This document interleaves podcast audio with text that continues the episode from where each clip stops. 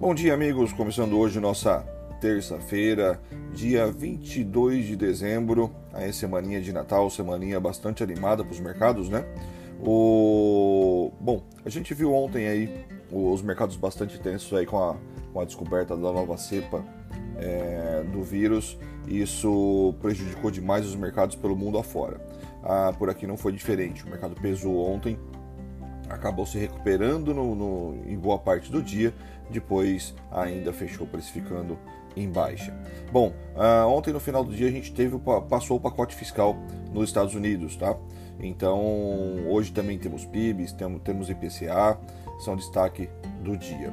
Bom, o mercado pouco menos assustado com a nova cepa do coronavírus após os cientistas é, de que as vacinas são eficazes contra a mutação.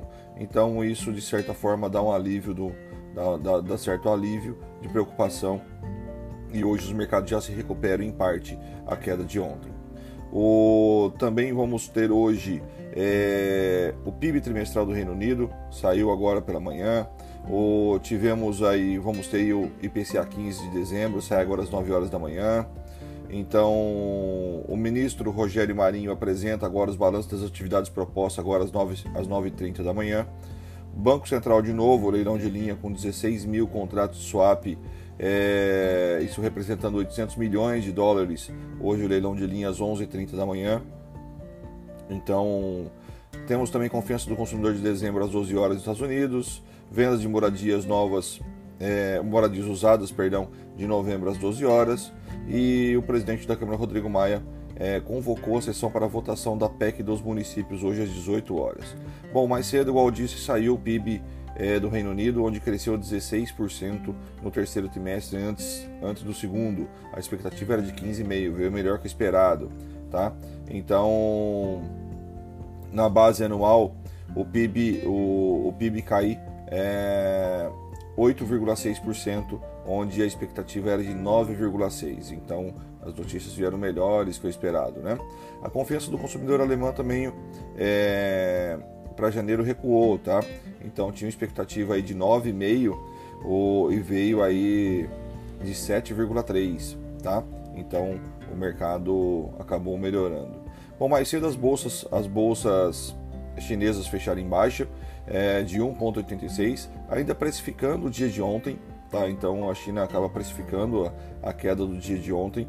O Japão também fechou em baixa é, de 1,04%. O, bom, as bolsas europeias nesse momento operam em alta, com, com a aprovação do pacote americano, é, que é um pacote de estímulo de 900 bilhões, que foi aprovado ontem no final do dia, ajudou aí a, a, ajudou a, a regular, ou melhor, a conter os temores da nova cepa do coronavírus, tá?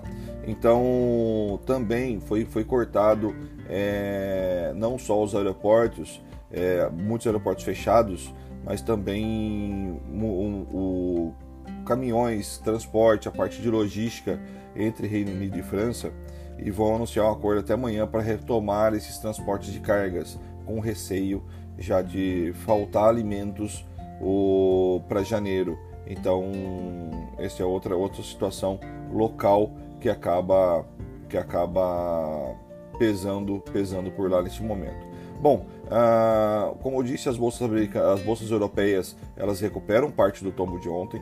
O principal índice europeu, que é o Eurotrox, sobe aí 0,90 nesse momento.